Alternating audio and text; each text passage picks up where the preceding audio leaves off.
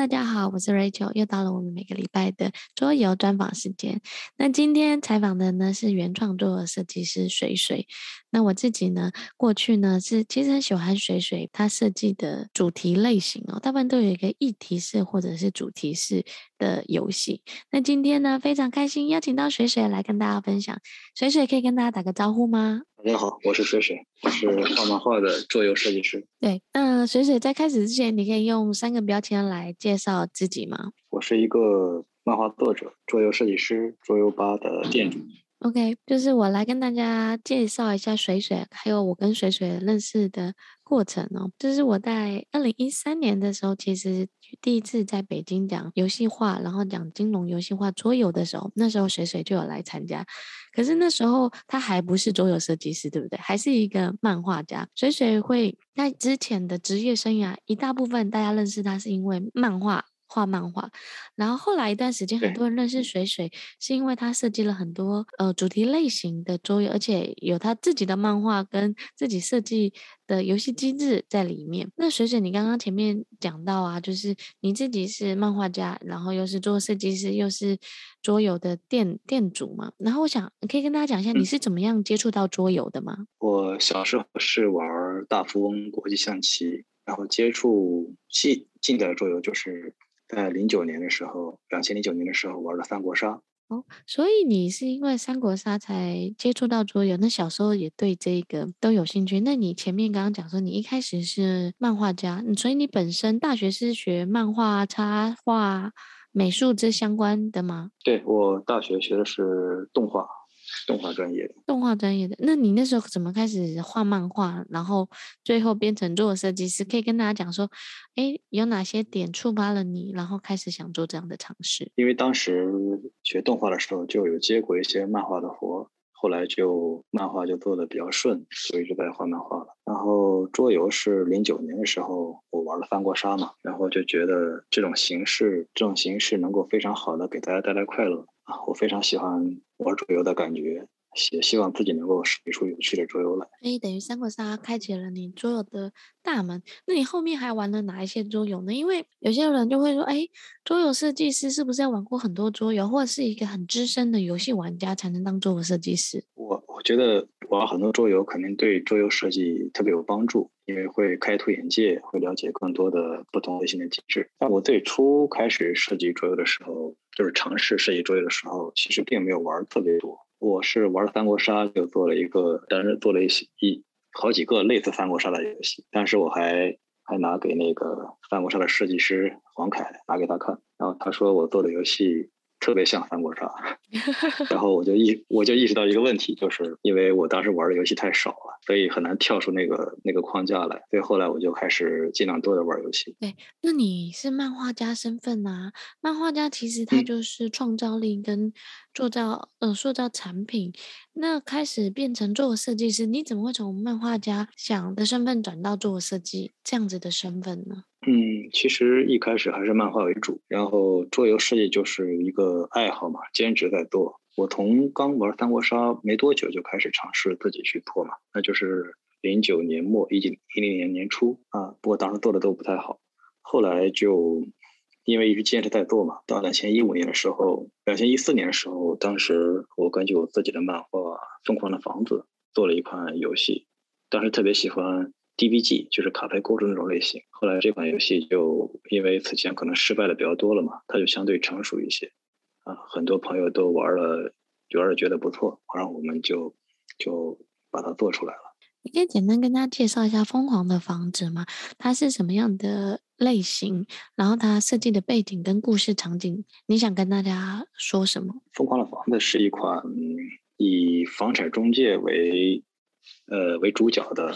房屋就是销售房屋、租赁房屋，跟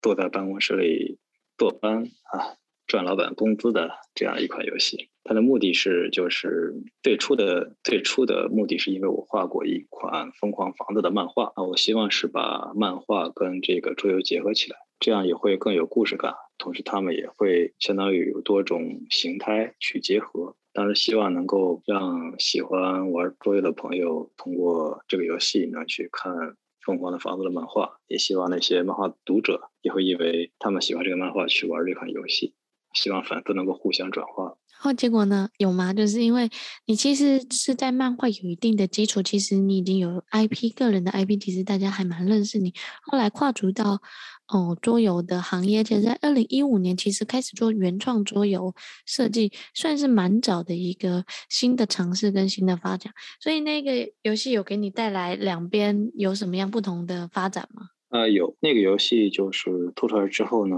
我们在因为当时国内的魔点众筹，桌游玩桌游那些设计师都在上面发作品嘛，发原创众筹，我们也在上面发了，收到很多用户的反馈，很多朋友的支持。然后他虽然当时就是不是做的不是很完美嘛，但是他会让很多用户给我们一些积极的反馈，让我们不断的去完善它。所以这个游戏前几天还有很多朋友玩，他们也玩完之后愿意再玩。这个就是说，对我而言是一个很大的收获。那我想问你啊，就是从漫画家，然后变成桌游设计师，嗯、那其实还有一个，你刚刚说的是桌游店主啊。我我想问一个，就是身为桌游玩家跟桌游设计师，你觉得两者身份最大的差异是什么？因为很多桌游玩家也说，我也想当桌游设计师，可是是真的，当你从桌游玩家，主要桌游设设计师，其实身份还是有点不一样，对不对？对对对，这个我我的感觉啊，这两者的差异主要体现在呃，对桌游的体验的视角、体验的角度会有不同。当我是一个桌游玩家的时候，我希望能够更好的体验游戏的快乐跟那个获胜的感觉，就希望能够赢。当我成为就是当我想尝试设计桌游的时候，我体验游戏的角度就变成了我想了解在不同的机制、不同的操作下会对玩家造成怎样的不同体验。就是出发点会有点不同了。除了出发点以外，那你在后来变成桌游设计师，在进游戏进行的时候，会更在意玩家的反馈吗？或预期他们的期望啊，或他们的游戏的反馈吗？对对对，我会很在意他们对，就是当我认为一些地方很好玩的时候，我会看他们的反馈是否跟我类似；当我认为一些地方有问题的时候，我也会去。问他们的意见，我看他们的反应，这些也是一些不断的调调整我跟让我去跟普通玩家的那个体验接近的地方，因为我们尽量要做给更多人玩的游戏嘛，所以我们的感觉体验得接近于呃大众玩家。OK，所以你刚刚有说到，就是设计师跟玩家，一个是以前在玩的时候就会沉浸在游戏里面，现在会来看它的整个结构嘛，就是游戏设计的结构，或它在设计的时候，你其实在里面铺了一些梗，就是可能有趣啊，或反馈，你可能预料说他们会预会在玩这个过程当中会有什么样的心情啊、体验或者是历程，所以你反而会关注这一些细节，对吧？对，我会非常关注关注一些很独特的点，就是呃一些奇怪的操作会对玩家造成一些什么样的影响。我前段时间就是看就是 DeathCon 的直播，里边有一款叫《幽灵幽灵 T》那个游戏，那个游戏就是一个考记忆力的游戏嘛，然后它就巧妙的利用了我们很很多游戏里都不愿意去记忆的部分，做成了一个很有创意的机制。这就是就是一些很独特的地方。对，那你可以跟他聊一下吗？就是关于游戏怎么样？是因为漫画其实比较简单，漫画就是透过画视觉的方式，或行为的方式，或对话的方式来呈现它。说实话，对某些人来讲比较具体，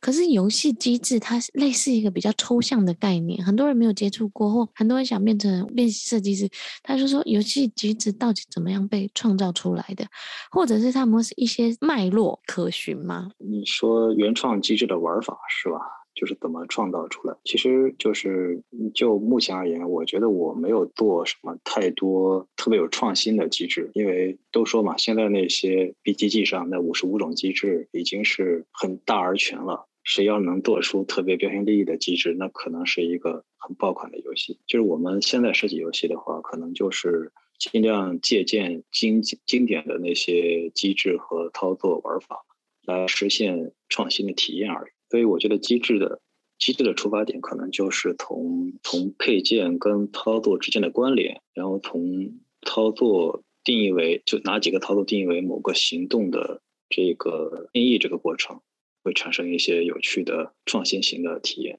对，刚刚水水讲那个，我想到他有一个作品啊，叫做《十万次相亲》。你可以用《十万次相亲》来跟大家讲说，哎，《十万次相亲》，你设计这个游戏背景的起源是什么？嗯、然后中间它其实运用了很简单的游戏机制来做一个新的体验。你可以以《十万次相亲》来跟大家分享。《十万的相亲》的创作背景是因为我以前画过一个漫画，叫《十万的相亲》。最初的两个游戏都是跟我以前的漫画相关。它的机制是最初是这样，就是我想实现一种体验，就是玩家之间在互相的赞美。那赞美的话呢，就需要言，就是言言之有物。这样的话，我就让玩家手中的牌跟他要赞美的对方的一些特点相匹配。哎，所以，它是一个很简单的配对儿的机制的游戏。然后同时呢，我们要实现那个赞美的尽量的充分一点。所以呢，我们又加入了一个类似于成套收集的一个机制，就是尽量去凑对方更多的特点，然后去把对方夸得更充分一些，这样你才收得分会最高嘛。就是把配对儿和成套收集结合到一起了。对，我刚刚请那个水水用十万次相亲来举例啊，因为很多人就说，哎，就是跟传统游戏借鉴，好像那这样会不会变成抄袭啊或模仿？可是其实你把不同的组合类型搭配在你自己，像他刚刚说，嗯，其实如果来拆解十万次相亲，它就是一个配对，然后还有收集的游戏机制，你就想，哎，这不是就是小时候我们玩扑克牌，或者这种，哎，你要收集到某种颜色的牌或某种体系的牌，就很像小朋友。玩的游戏，游戏可是他透过这个来把他本来想传达的，呃，玩家之间互相的赞美啊，或者是哎，你要赞美，你要言之有物，要有同一个类型的呃行为啊，就是称赞，要具体。那其实真的就是桌游的游戏机制，你要说它非常非常的难，它也可以非常难；你要说它非常的简单，好像也可以很简单，是吗？对对对对对，是这样。其实，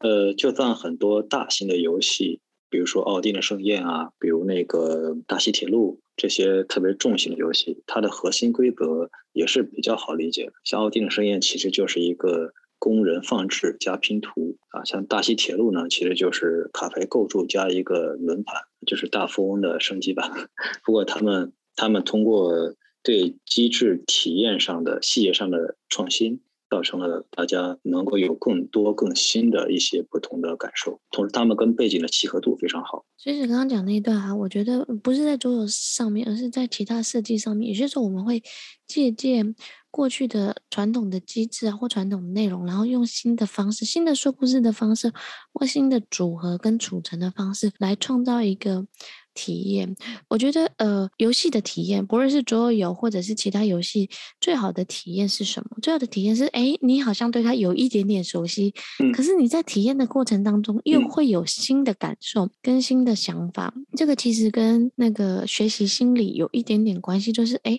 举例来讲，如果你拿类拿一个版图，类似大风，他们第一眼看到就是，嗯，这是大风，他就会有一种内心就会有一种熟悉感跟一种。安全感，可是，在玩游戏可能是丢骰子啊，或卡牌啊，或者是不同游戏机制创造他在体验的时候，他就会觉得，哎，这个游戏不是大富翁，它好像有新的内容在里面，那他们就会有一种创新的感觉跟新奇性的感觉融入在其中，他就会觉得这个意思。游戏是有意思，所以刚刚嗯水水在讲那一段，我就觉得这个就跟不论是在课程设计啊、游戏设计啊或体验设计上，一开始如果有一些熟悉的感觉或熟悉的游戏机制在里面，那让大家上手比较方便。那可是，在体验的过程当中，就考验设计师怎么样把游戏的创新的机制或游戏的故事背景或游戏的玩法内容创造在里面。这个瑞秋老师前几天讲那本书，对吧？企业游戏化，大陆这边叫那个呃游戏化革命，里边说那个精熟的概念，对吧？对，就是我们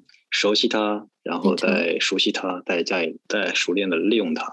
啊，我看那个在游戏化革命里，他们管这个词叫驾驭，驾驭，你们那边叫精熟嘛，对吧？对，啊，我觉得这，我觉得就是刚才你说那个概念，就是玩家会愿意反复开这个游戏，就是会有这样一种感觉。我下一次会比这次玩的更好，我会有更好的操纵感。同时呢，如果你能再不断的给它增加一点点机制上产生的或者玩家互动产生的新鲜感，就会让它更有探索的欲望。这个也是我们设计游戏希望能够实现的一些效果。没错，刚刚讲的那个词啊，是我其实非常喜欢游戏化，还有游戏会引人入胜的最大核心就是精熟，嗯、重复操练一件事，直到你熟悉或直到你上手为止。嗯、那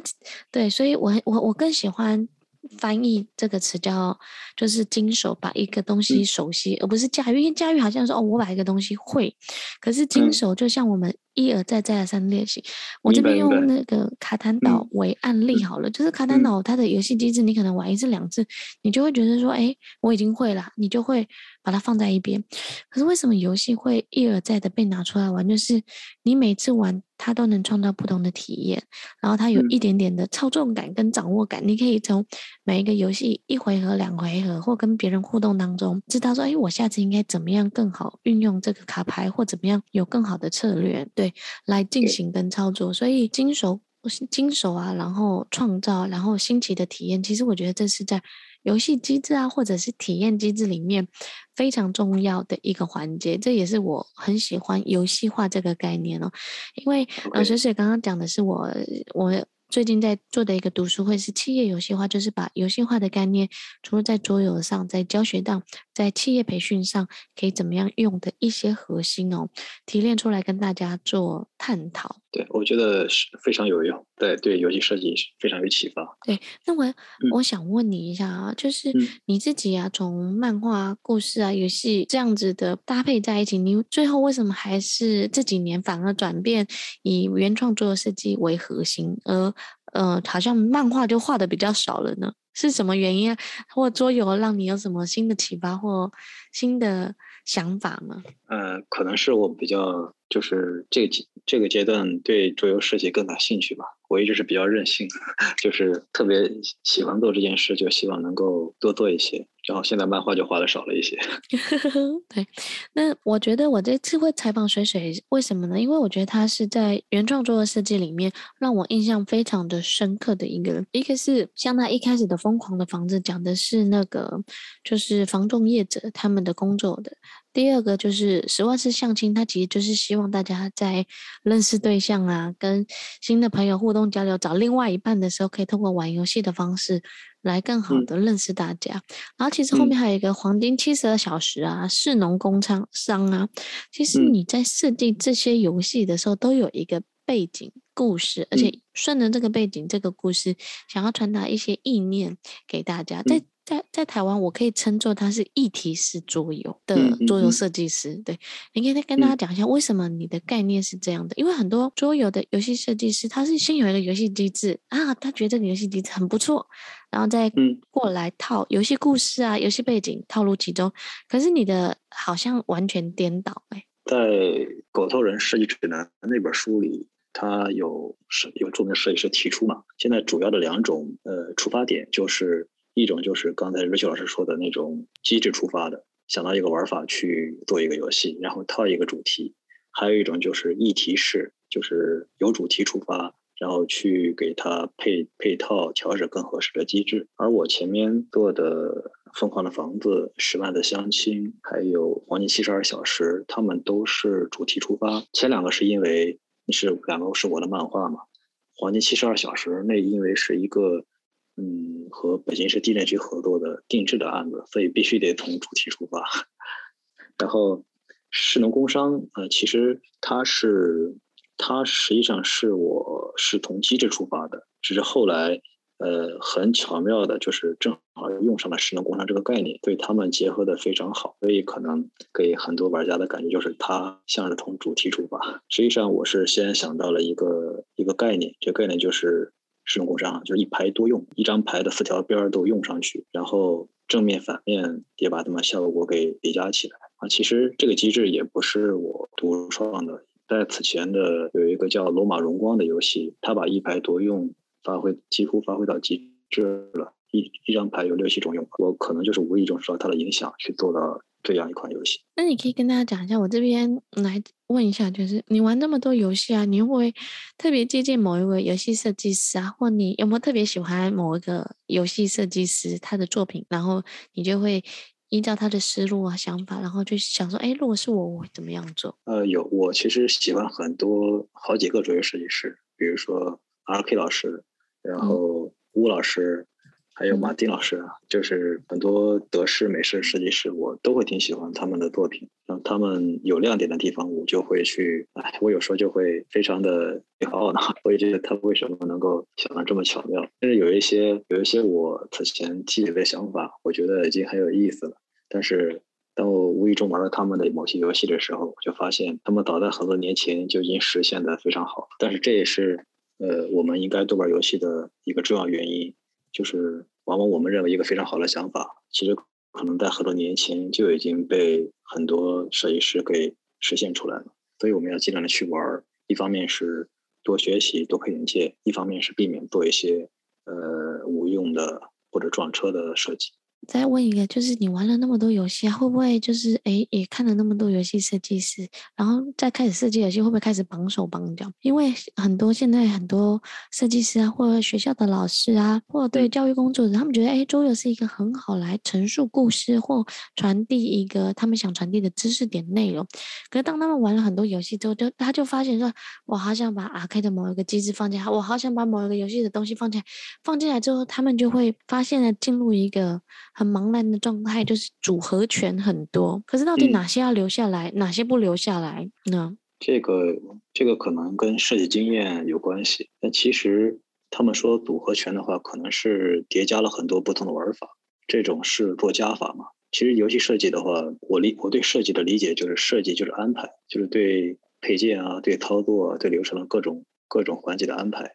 所以加法和减法其实都可以做，就是。都往里大胆的做就好了，做完之后就找人玩儿，玩完之后看看他们的反应，听他们的意见，然后再去修订。慢慢的，你就会有一些属于自己的经验和风格。反正一开始嘛，不是每个游戏，就算是阿 K 老师他也说过，他不可能每个想法都实现出来。我们只要去设计就好了。没错，我自己在跟别人合作做游戏设计或开发的时候，我会跟大家讲说，就是加法很容易，可是桌游最难的是减法。你怎么样去无存金，或怎么样保留最核心的机制，或这些配件啊，或者是这些场景呢，可能是几张牌卡，或者是嗯创新啊，或者是变动性的牌卡，其实减法是更难的，因为要保留最核心，才不会在玩的时候，哎，游戏就这样啊，你到这个回合，我们现在要做什么啊？你做到这张牌要做什么？如果每一个回合每一个动作其实都变得变得很累赘、很复杂。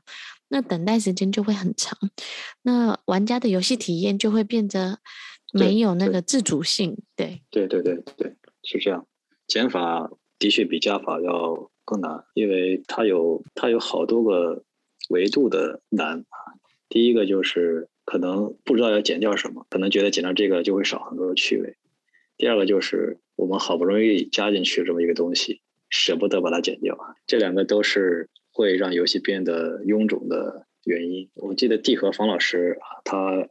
说过一句话，我印象特别深。它也是我现在设计游戏的一个重要指导原则，就是如无必要，勿增实体。如果这块砍掉了不影响，那就把它砍掉吧。所以其实更难的是要舍弃，对不对？就是你要不想了一个什么东西，然后要舍弃。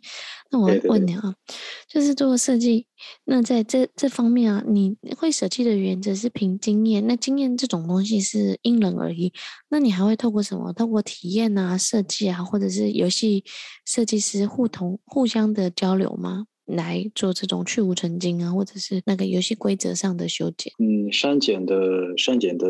前提或者说依据，经验是一个重要的原因。还有一些原因就是，比如从主题出发，或者说去扣题，看这一块对主题的体现，对价值观的体现。就游戏是有价值观的嘛，对吧？我们要传达一些东西，对价值观的体现有没有很好的帮助？如果没有的话，又不能增加趣味的话，那就。大胆的把它砍掉。还有就是，如果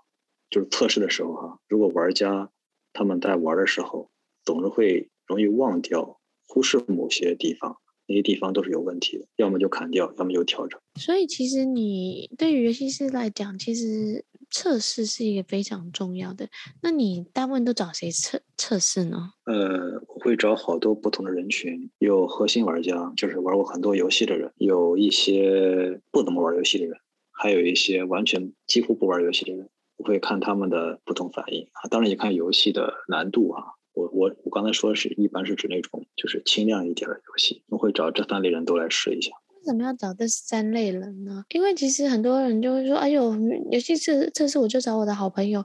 或相关的人来玩一玩，他们觉得还不错就可以了。相关的人就会有点问题，有个问题就是他们是你的好朋友嘛，他们可能会出于跟你之间的关系而说一些不太说一些不太好的建议，就是怕你不开心嘛。所以呃，我我一般就是。都是游戏来让别人玩的时候，我会让他们说，你觉得哪里不舒服，对吧？哪里有问题，就直接问不好的地方就好了。因为好的地方，其实如果一个游戏有特别精彩的地方，你自己是能看到，他们会笑，他们会投入，对吧？他们甚至会因此而悔棋，因为他们在乎带来的体验。嗯你这边讲到一点啊，就是要让他们讲不舒服的地方。那这样游戏设计师内心是不是要够强大？因为其实我过去会参加原创作的设计师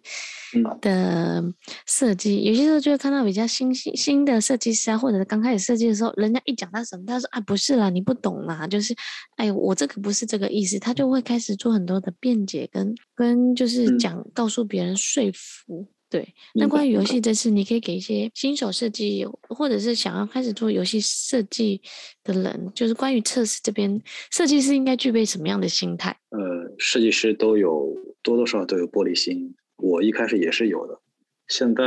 也不能说没有吧，只是可能。没有那么介意了。我想，我想对这个问题，就是我们做了游戏，别人玩之后，别人提意见，我们要去争论。它主要是出于一个动机的模糊。比如，我我们的动机是什么呢？我们的动机是希望别人夸这个游戏好，还是我们希望这个游戏能变得更好？如果是后者的话。那就要多听别人说的不好的意见，这样这个游戏会变得更好。如果你希望别人说，就是只说你有才华的话，其实也许有很多别的方法，或者说那就去争论好了，也许就赢得了，赢到了这个正面的评价。但是对游戏本身可能收益不是很好。再就是，如果游戏做的多一些，十几二十个，对吧？甚至更多，那么当别人说你某个游戏不好的时候，对吧？每个游戏都像你的孩子嘛。如果你的孩子很多了，嗯、对吧？那么多孩子了，他觉得你这个孩子不好，你会想，没关系，我还有二三十个孩子呢。所以心态就会宽松一点，就是不会说，哎，只有一个，就会好像被批评，然后就很受伤。就说没关系。你刚刚在讲游戏设计跟测试的那个环节，我想补充一下。嗯，我之前在跟 RK 问游戏测测试跟采采访的时候，就问他说，关于测试，他会找哪些人来测试呢？他也是跟我说，他其实自己有一群核心的游戏设计师会来测。他第一个会先找核心的游戏设计师或玩过很多桌游的人，他不一定是设计师，而是他了解非常多桌游的机制人。这点的好处是，第一个就是透过他们来了解他的机制。或他的玩法有没有跟市面上某些人在做已经有点类似？因为他说，因为他已经很久不玩有别人的游戏了，嗯、他就他他没有时间玩别人的游戏，因为太忙了。对，所以他就说，可是现在这些年来出了太多游戏，他也要先确定说，哎，他的游戏是否在市面上是跟人家不一样的？对，嗯、所以他会找核心或玩过很多游戏的人来确认游戏机制的这一端。再来第二个呢，他也会找，他会根根据他这个游戏的主题的客群或受众是谁。举例来讲，就是他可能是要给大人的，那他就找大人来玩；嗯、可能是要给小朋友的，他甚至有说他们之前在设计儿童桌游，因为 RK 除了成人游戏有儿童游戏，他们会固定去幼儿园。嗯、他说他之前每个月都要带去幼儿园带小朋友玩游戏，要从他的目标客户、目标受众当中去看他们真实的反馈。跟看他们真实的体验来做、嗯、来做回馈，所以一部分诶是刚刚说的，就是核心的，就玩过很多游戏的；另外一个是目标受众为核心。嗯来，在第三个就是可能的族群，或者是诶，他有一些些游戏体验或游戏经验的人，其实就像你刚刚讲的一样，很类似，他会去测试他们，诶，这个游戏难易度可不可以上手，容不容易？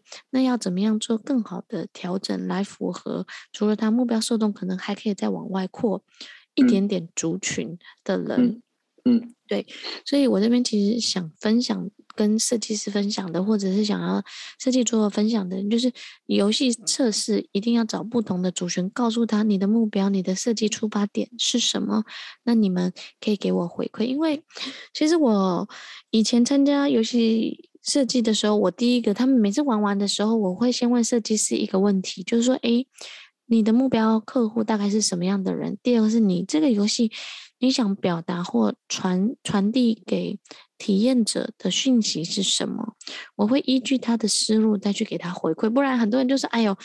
你的这个游戏不好啦，就是怎么样怎么样。我觉得就是没有办法聚焦，所以这是我给大家的一点点回馈。因为我最近有一些教育工作者、老师啊，他们在做这一块，我就说你是老师，你千万不能只给老师玩，因为老师设计的游戏都会讲说，哎，知识点怎么样传递呀，然后专业内容有没有符合，可是可能他就会缺乏好玩性或者是互动性高。对，所以其实要找一些不同的测试者，你要知道你找这批用户为什么找他们测试，希望得到什么样的目的，或在游戏的规则或游戏机制上，怎么样让这个作品或这个产品可以更方方面面的符合。对，这是我刚刚借由水水想要补充的。目标受众是一个非常重要的测试群体。嗯，对，很多人都说我的目标受众就是六岁到九十九岁啊，桌游不是这样写吗？所以当然越多人玩越好嘛。对，那其实往往分的越细。效果会越好，分的越细，效果会越好。那我可以让你，请你举那个拼了小鸡这个游戏吗？然后它还有一跟二嘛，嗯、对不对？拼了小鸡这一款游戏看似就是给小朋友玩的，可是它其实不太是给小朋友玩的游戏。嗯，这个游戏最初呢，可能最初我们的受众可能是上班族。我想是当这当最初这个游戏的名字叫创业拼图啊，不叫拼个小鸡。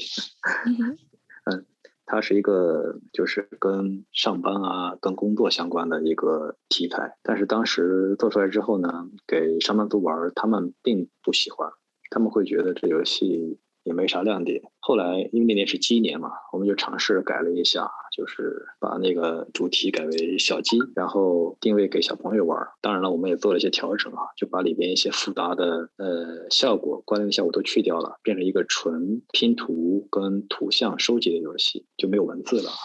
啊，创意拼图当时还有一些文字效果，之后效果就非常的好，就是小朋友会喜欢。然后呢，跟小朋友一起玩的大人也喜欢。后来变成大人之间玩，亲子间玩也很喜欢啊。这个可能是我们就是误打误撞嘛，因为当时做的也少，没有想过就是去特别精准的去给谁做游戏，只是做出来了刚好适合这些人而已。那但是一代做完之后，二代做的时候呢，就是会更有针对性，因为二代会比是一代的升级版嘛，它比一代难一些，所以我们认为一代它适合五六岁、六七岁有一些小朋友那。二代，二代有可能适合比他们稍微难一点点的小孩。所以一开始的时候就已经设计好一代跟二代吗？还是怎么样演变才会变二代？因为呃，拼了小鸡一开始的时候一出来的时候，其实大家都还蛮受欢迎，而且游戏机制啊、游戏类型，其实说真的，对我来讲，我觉得它是一个我自己蛮喜欢的游戏，只是它的细节比较多一点点。对，嗯嗯嗯。那紧接又出二，是一开始就已经想好这样的设定了吗？呃，其实一二一开始创意拼图当然是有，它是创意拼图的扩展。我们后来做成这种拼的小鸡类型，就觉得肯定要越简单越好嘛，就把二那块给砍掉了。后来就是当一很受欢迎之后，我们想把二加进去的时候，我也发现二其实可以就是修订成能够自己玩的一个玩法，所以二就产生了。所以二跟一能够互相结合，也能够独立独立去玩。你刚刚讲的这样拼的小鸡本来是创业拼图嘛，还有前面有些游戏其实本来设定不是这样，后来又改成这样。那像这种改变呢，是刚好有这样的机制呢，还是刚好就是怎么样可以更符合它呢？而且你本来是创业拼图嘛，跟拼了小鸡，嗯、你现在一讲创业拼图，我就觉得哦，这个游戏跟用创业拼图来设计，其实会目标会很明确，可是对大人来讲就是会很无趣，因为。就是工作那么辛苦，我还玩那么辛苦的游戏，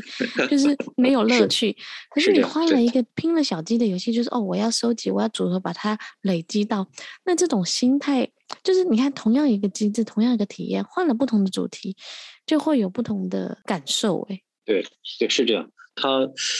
很很这这种事儿的确是很神奇。就是我亲历亲身经历过这样一个转变，也不得不感慨它的奇妙之处。就是玩法上是几乎一样的，就是因为换了一个图，它的效果就完全不一样。这可能也就是现在桌游为什么越来越注重这个美术啊、主题的原因吧。这个的确是非常非常影响体验的一个操作。对，我在这边再补充一下，就是我记得有一次我在跟设计师聊天的时候，他就是说，我就说，哎，你这个新的游戏很好玩呢，为什么你不早点推出？我就是说比之前的几，他说这款游戏其实是他第一个设计的游戏，可是他花了两三年时间都还没有找到好的主题跟内容，所以他等了好久，终于等到一个好的故事场景内容，他刚好觉得可以套用，所以才设计出这一个游戏。所以其实有些时候可能有一些概念想法在你心里。里面，可是要等到时间的酝酿，对不对？然后找到合适的机会，把它融入融入其中。对，所以我觉得有些时候真的是，如果你有一些想法，你真的要 cooking 它，等它哦。这个就是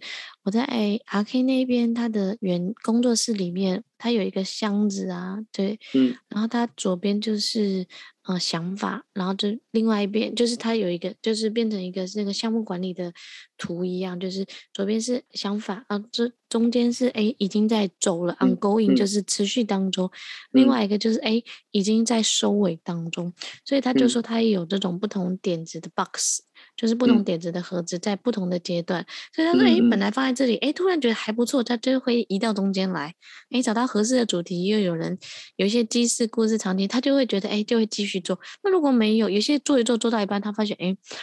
现在好像灵感跟想法没有，他就又会把它放回去。嗯、所以呢，像像我自己，我我我自己，其实在二零一零年学了。”桌游设计之后，其实我一直都没有设计，可是我一直在累积游戏设计的机制，跟很多你们这种游戏设计师来思考。我在判断说，我如果在设计的时候，我应该怎么想？然后我如果在做教育端的游戏的时候，我可以怎么样融入这些内容？对，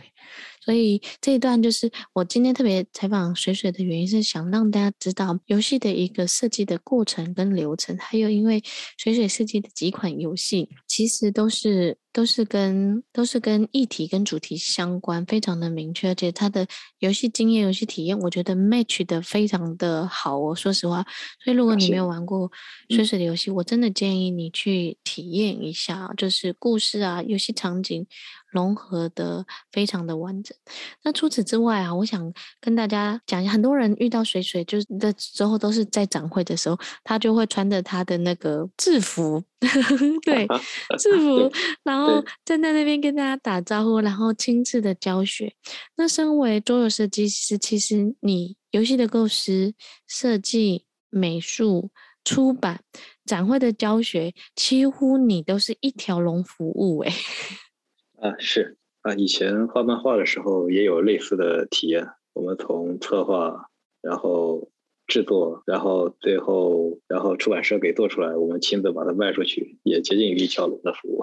后来在桌游里更适合这样做。没错，因为我觉得你小时候，因为很多游戏设计师是他设计好作品的时候，就让出版社或让游戏教学者去做教学，可是你都是在第一线现场来这样带领。嗯、说实话，我觉得这对设计师来讲是一个好处，因为可以跟。那个玩家可以亲自的互动，可是如果在桌游设计玩家或者做设计师的职业发展之路，我觉得这样其实不是一件很好的事情，因为你会发。花太多心思在很多细节的工作上，而在游戏机制或游戏设计上反而会没有时间。呃，对，它是比较占精力。呃，前期这样做也是因为我们想完整的了解每个环节的运作，看看我们能够做些什么样的改进。主要也是因为我们的游戏销量一直也不是很理想。然后到那个，其实亲自跟在展会现场跟玩家互动。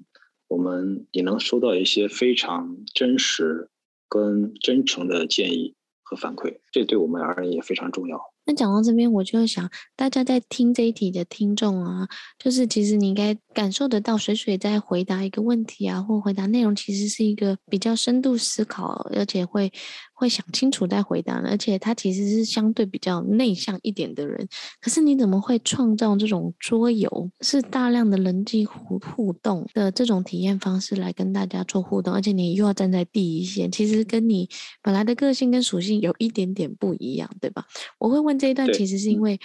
嗯、呃，我之前跟水水在北京交流，他来上我的课的时候交流说，我们那天聊到凌晨五点哦。对，我很久没有跟设计师或玩游戏。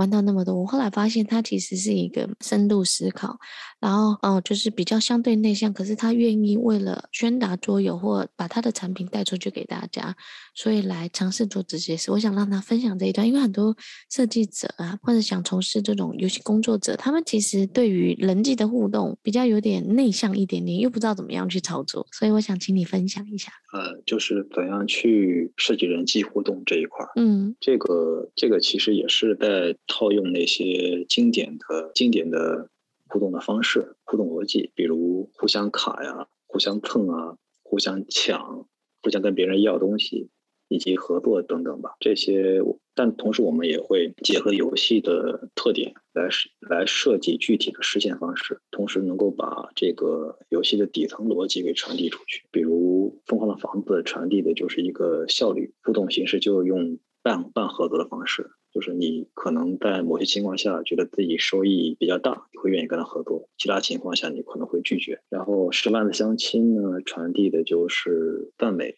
用互动的形式合作，互动型体现起来就是，要么就互相卡，要么就互相蹭，啊，就是我同意你或者我拒绝你，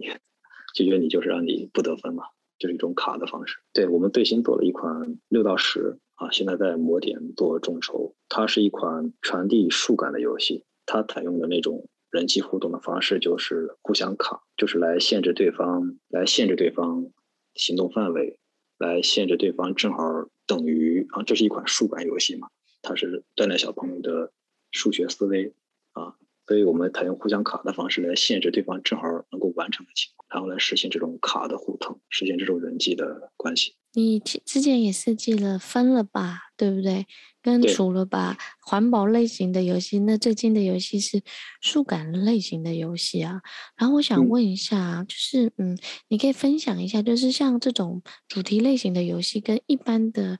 这种抽象类型，嗯，抽象类型的游戏，对。或者是我们现在可以说，嗯、你刚刚讲的几个都是比较知识类型或教育类型的产品，嗯、跟非教育类型的产品在设计上有什么样的差异吗？主题类的或者这种教育类的，他们都是呃有一定的功能性。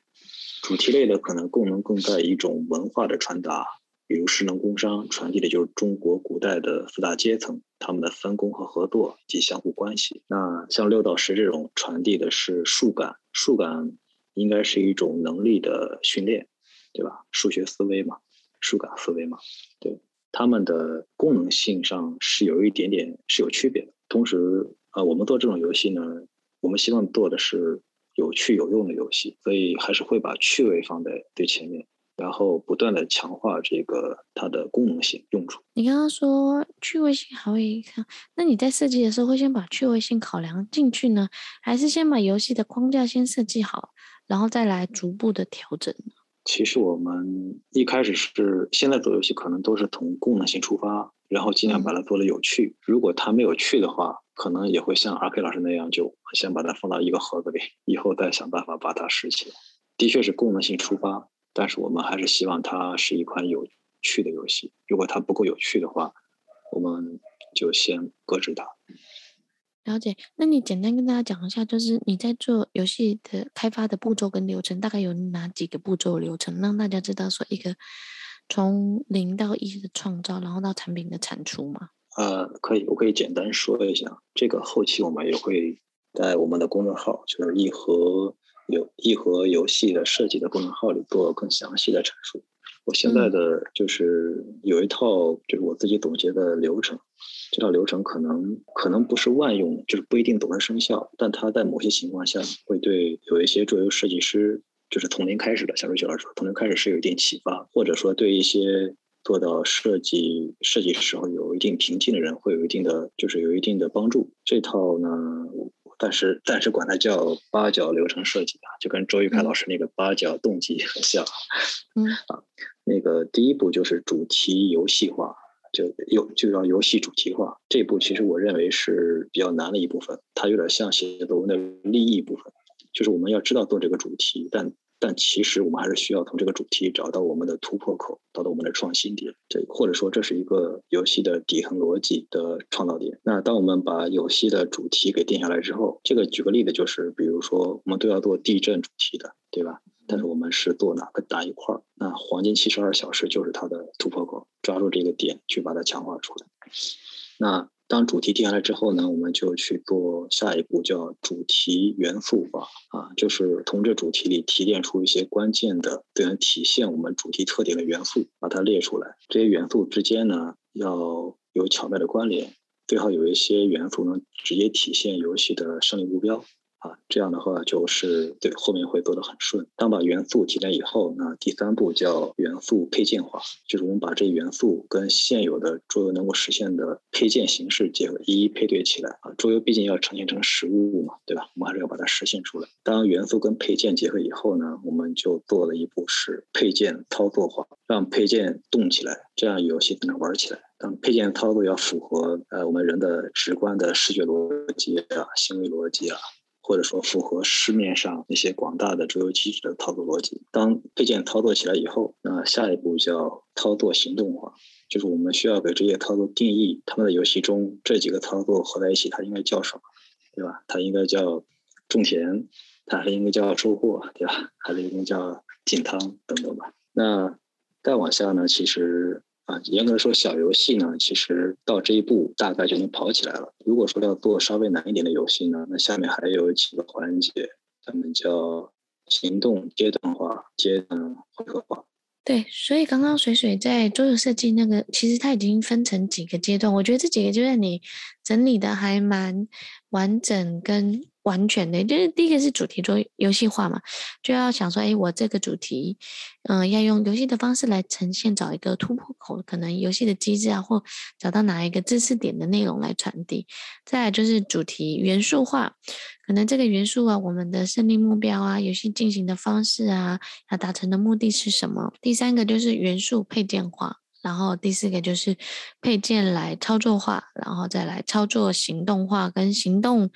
阶段化还有阶段回合化，其实你已经很完整的把它架构出来，让大家理解，然后一个步骤一个步骤设计哦。哎，我觉得这个虽然游戏设计它有一些线性的，就是哎设计什么完接着下一步，可是在游戏的整体的设计环节，它其实它是一个非线性的一个，不是 A 做完就直接到 B 到 C。对对对对对，没没错没错没错，是这样，它就是一个。是一个适应很多情况下的一个一个流程图，但是有些时候的确会有变化。非常谢谢，就是那个水水啊，帮我们把这个这种逻辑化的操作呢，那其实这样其实对于操作思考上有很大的帮助啊。那后面我来问一下，就是其实我记得我在三年前，就是一八年的时候，在北京开桌游师资班的时候，其实你有来上课。我那时候就想，哎，你不是做设计师，你怎么会想来上课？而且我最近又开了企业游戏化的那个游戏化的导读线上导读分享会，你也来参加，你可以跟大家讲一下，说，哎，为什么你想会想来参加我这种师师资班跟课程呢？因为我想，我想更全面的了解一下儿童桌游的一些各个环节，同时也是对 Rachel 老师的课程一直是向往很久。最近就特别想了解桌游，或者说在企业中游戏化都运用哪些方法和案例，啊，这也是最近参加瑞秋老师的。企业游戏化这个听课班的这个课程，嗯，瑞秋老师的儿童桌游指导班的认证班，让我重新梳理了很多对桌游的认知，尤其是在游戏的规则讲解方面，让我开始有意识地运用一套，呃，框架思维来讲解，比如背景、目标、流程、细节，这样就是类似于报站的方式。让玩家在听的时候就有一个呃，脑海里就形成一个大概的框架和意识，便于他们理解。呃，我实实际在讲解过程中发现它的效果效果会比以前那种抽象式啊，或者或者从模块开始讲效果要好。我会鼓励幼儿园老师、桌游店主、桌游卖家、桌游设计师。我觉得想更深入了解桌游的朋友，都可以尝试来了解和听一下瑞秋老师的桌游认证班，他会给不同环节的桌游从业者都提供很多有趣的思路，我是受益非常多的。那水水最后可以用一句话来总结说，桌游对你而言是什么呢？嗯，桌游给我带来了很多很多有趣和美好，我希望自己也能为桌游世界增添一些新鲜的趣味，做一些有趣的游戏出来。那你可以介绍一款你自己喜欢的游戏吗？就是诶，如果是推荐给亲子玩，好不好？就是我想你推荐一款游戏给亲子玩，然后来做游戏的体验，你会推荐哪一款？那就推荐一下我们正在摩点众筹的一盒多元智能思维的游戏，叫六到十，六到十。这是一款将数感和空间等数学思维隐藏在有趣的竞技和操作里。让大小朋友在不知不觉中去训练了自己的数感和路径规划。嗯、它是一种，它是一一个易学难精、有策略、有运气的游戏，非常适合家长和小朋友们一起玩，也非常适合情侣之间一起玩。那最后，水水可以聊一下吗？就是二零二一啊，还有什么新的作品要发？发发表吗？然后或者是自己给自己桌游设计师未来的发展之路大概会是怎么样？跟大家预告一下。我会做各种各样类型的有趣有用的游戏。呃，近期近几年的计划是给小朋友做游戏，让大人们也喜欢。